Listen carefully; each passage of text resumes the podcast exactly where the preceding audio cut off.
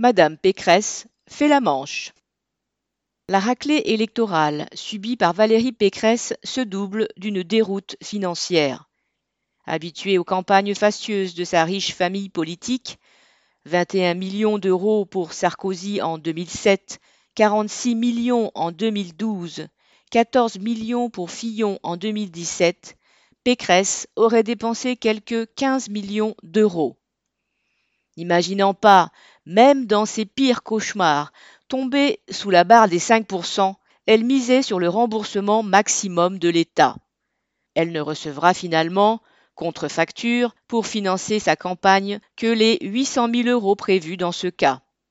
En panique, Pécresse a lancé un appel aux dons. Citation 7 millions de remboursements manquent pour boucler le budget de la campagne. Les républicains ne peuvent pas faire face à ces dépenses. Je suis endetté personnellement à hauteur de 5 millions. Pécresse découvre, pour la première fois de sa vie, la dure réalité vécue par des millions de ménages modestes.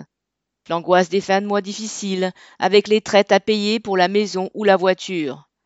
À la différence de Madame la présidente de la région Île-de-France, eux ne peuvent compter ni sur le plus riche parti du pays, ni sur un confortable patrimoine personnel, ni sur la solidarité de classe des bourgeois conservateurs. XL.